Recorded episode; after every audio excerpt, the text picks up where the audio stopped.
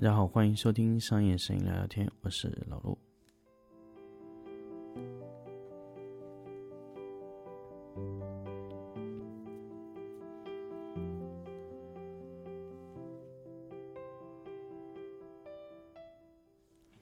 欢迎大家收听新的一期商业声音聊聊天节目。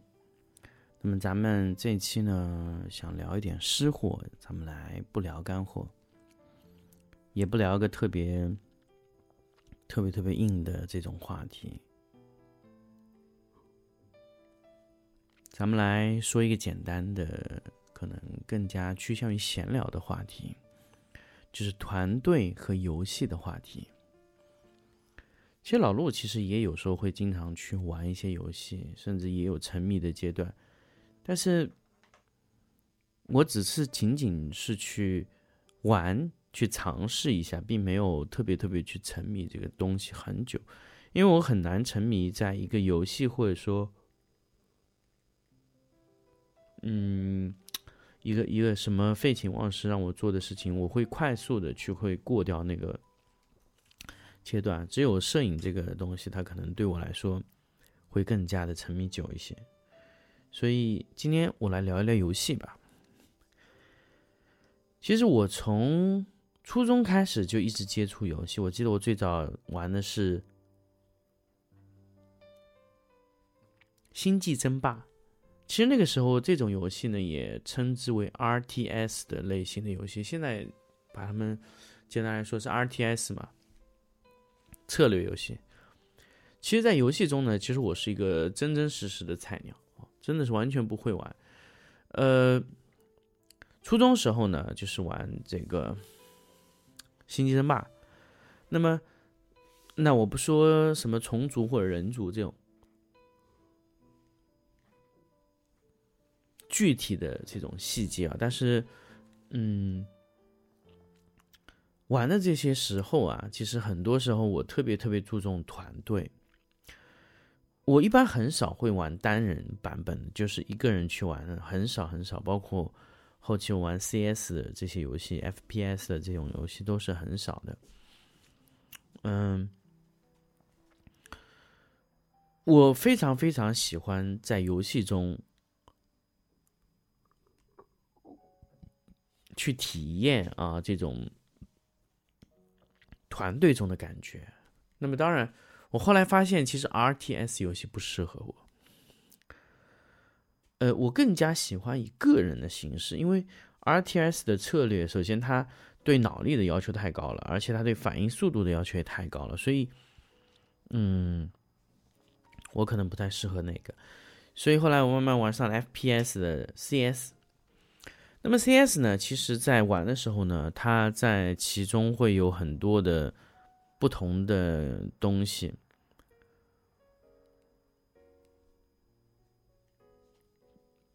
比如说，他是一个人去做的，你任何的操作都是仅仅局限于一个人，所以我特别喜欢玩 CS。那么 CS 呢，它呃是一个可以有个人英雄主义，也可以有团队意识的这么一个游戏。所以，这个游戏让我迷了很久。所以我们那个时候去打一些特别特别厉害的对手的时候，我们有时候会，我记得我我在大学的时候吧，高中的时候，大学时候玩 CS 是特别特别迷的。呃，我到大三的时候也一直在玩这个游戏。呃，我大三的时候有一个。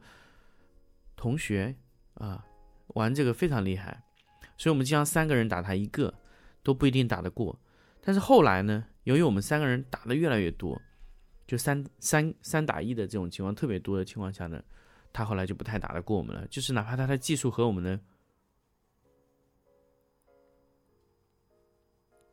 差距非常大的情况下，其实他要打赢我们也很困难。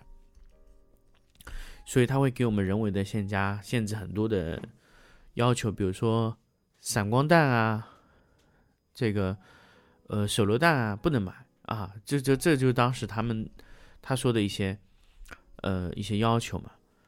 那其实一开始他打的时候，就是我们打到他完全没有机会开枪，其实也是很难的。就是你想一个，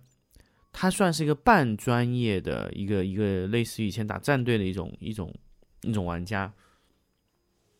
那我们仅仅是业余玩家。那我们在比如说冲进去 rush 他的时候呢，基本就是闪光弹过去以后，配合的非常精准，就闪光弹往上扔，然后我们压着枪头对着地板走进去，这样的时候我们就有机会向他先开枪，啊，我们一定会有一个，呃，会有一个人会被他狙杀，那么第二个人开枪啊来打他，那打中以后呢，如果第二个人没有打死呢，第三个人上去会补枪，那基本上。他在这个环节下，他就很难就连续冲击我们。那早期呢，由于我们各自打各自的，那这个东西就很难去去去去赢这个事情。但是到后期啊，其实我们呃有一定战术了以后，他就非常非常难难难打啊。但是还是强调吧，CS 这个游戏啊，它是一个呃。也有英雄主义，个人英雄主义，就比如说一 v 五、一 v 四这种情况，非常多的情况，就是它是一个也有个人英雄主义的一个游戏，所以后来慢慢呢，就工作了以后呢，就没有再玩了，因为它对你的操作要求非常高，需要你每天都在练习，那么可能工作以后就没有这么多时间了。然后慢慢呢，就很长很长一段时间就没有玩游戏，就确实是。那么最近呢，就是这种手机啊这种游戏潮上来以后呢，呃，玩了第一个游戏呢就是王者荣耀啊。那么这个游戏呢，其实我我比较看重它什么呢？就是你单人是无法取胜的，这个是绝对是无法取胜的，因为王者荣耀按照它的这种。呃，比例啊，它这种分配，这种战力平衡，这种叫什么 BP 啊？这个这个这个东西，它的分配，它就会做到，嗯，你永远不可能一个人去取胜这个游戏。所以这个游戏里面呢，就存在了一个天生的团队协作。可以说，团队协作是这样，因为我个人。是非常非常喜欢团队协作这一块的，所以我在玩这款游戏，我就快速的领悟到了他这个团队协作的一方面的东西。就比如说，你是一个辅助，那只需要做到最好的状态就可以了，你完全不要在意其他的东西。一般我很少打 ADC，因为我不是这种个人英雄主义的这种角色，ADC 这种类型。那么，我我我的。朋友里面有个打 ADC 特别好，所以我在每一场去比赛的时候啊，去去去团队这种打排位的时候呢，就会完全去辅助这个 ADC。就是可能有些有些玩家他可能觉得我老师没有杀人，就很觉得很郁闷啊。但是你只要每一次出现在就是打打打战打团战的时候的关键位置，你在那个位置就可以了。这就是一个你要去非常非常明确的这种职责的这么一个一个角色，比如说你是一个辅助或者你是一个法师啊，那法师有法控啊，或者说法攻型的，那么法控呢，就是你要去给对方施加绊子，可能就是比如说咱们在游戏中说 buff，那你就要让对方中魔法，让他减速啊或者怎么样，就是也就是说给对方使绊子，但是其实你是没有对对方。实施的这种很强大的攻击力，就没有办法把对方一招制敌的。但是你要给对方不舒服的那个状态，那法控还有一个呢，就是辅助，就是辅助给自己的团队成员增加伤害别人的能力，或者说减少别人对我们的伤害。还有一种呢，就是回血型的，还有一种呢，就是让自己团队解除一些魔法控制啊。那么这种。角色呢，在团队中他应用的每一个都不一样，所以我特别喜欢用辅助或者说法控型的这种角色。那么我的每次的目标呢，就是协助团队在最关键的时刻，我给他加成啊。那么很多时候呢，就是有些人可能觉得辅助这种角色啊，他可能没有锦这个这这种翻盘的可能性，但是锦上添花是有很大作用。但是很多时候呢，我想说，其实一个做辅助的英雄，他可以让团队其实有更多的呃晋级的可能性。这个就是呃我在玩了很多年的这个。呃，这个游戏里面，我我第一个感觉到是，这种团队的协作非常关键。第二个呢，就是要不骄不馁啊，这样这样也很关键。很多时候呢，我在玩游戏的时候就会发现，哎，有一些英雄啊啊，有一些玩家他在玩玩一些游戏的时候，可能他觉得，哎，比分有点落后，或者说塔被拆没了，那么他就放弃了，他就开始投投降。呃，我不是特别喜欢投降的这种人，因为我觉得很多时候，只要有机会啊，哈，就不会认输。那这个是我一直以来的性格，包括我在工作上也是这样，就我不轻易认输啊，除非真的这个事情没有希望了，那我可能才会说啊，要不咱们停吧。但是任何时候，我我觉得。你很多时候，你并不是说你真正觉得他没有希望，而是你只是觉得我想放弃了。很多很多的人，不光是在游戏状态中吧，其实他在个人的生活啊、工作中也会碰到这种情况，就是其实这个事情没有糟糕到那个程度，但他已经觉得要放弃了。他说：“哎，这事情做不成，做不做得成，并不是这个事情本身体现出来，而是他想放弃了。”所以我非常非常讨厌这样的人，不光是游戏，工作中也是。就是我不太喜欢很容易放弃的人，